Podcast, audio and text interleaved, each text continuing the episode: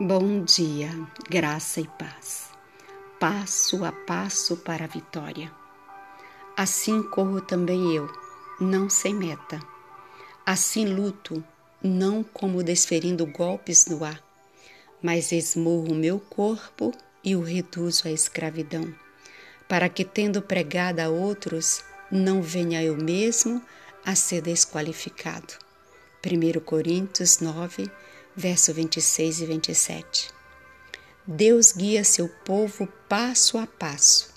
A vida cristã é uma batalha e uma marcha. Nesta guerra não há trégua. O esforço deve ser contínuo e perseverante. É por incessante empenho que mantemos a vitória sobre as tentações de Satanás. A integridade cristã deve ser buscada com irresistível energia e mantida com resoluta fixidez de propósito. Há uma ciência do cristianismo a ser dominada, uma ciência tão mais profunda, ampla e elevada que qualquer ciência humana. Como os céus são mais altos do que a terra. A mente deve ser disciplinada, educada, exercitada pois nos cumpre prestar serviço a Deus por maneiras que não se acham em harmonia com as inclinações inatas. As tendências hereditárias e cultivadas para o mal devem ser vencidas.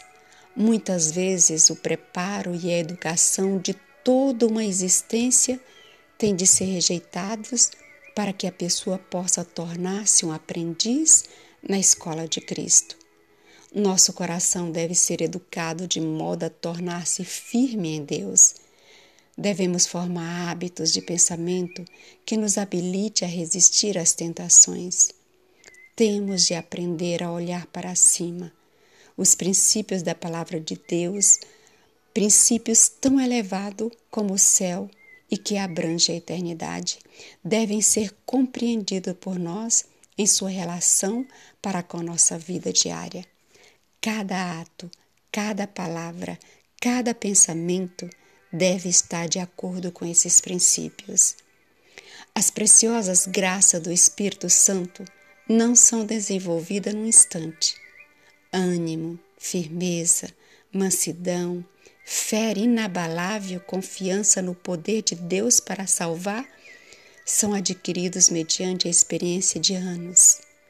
Os filhos de Deus devem selar seu destino por uma vida de santo esforço e firme adesão ao que é reto. Não temos tempo a perder. Não sabemos quão presto nosso tempo de graça se poderá encerrar. A eternidade estende-se diante de nós. A cortina está a ponto de se erguer. Cristo virá em breve. Os anjos de Deus estão procurando desviar nossa atenção de nós mesmos e das coisas terrenas. Não os façais trabalhar em vão. Amém.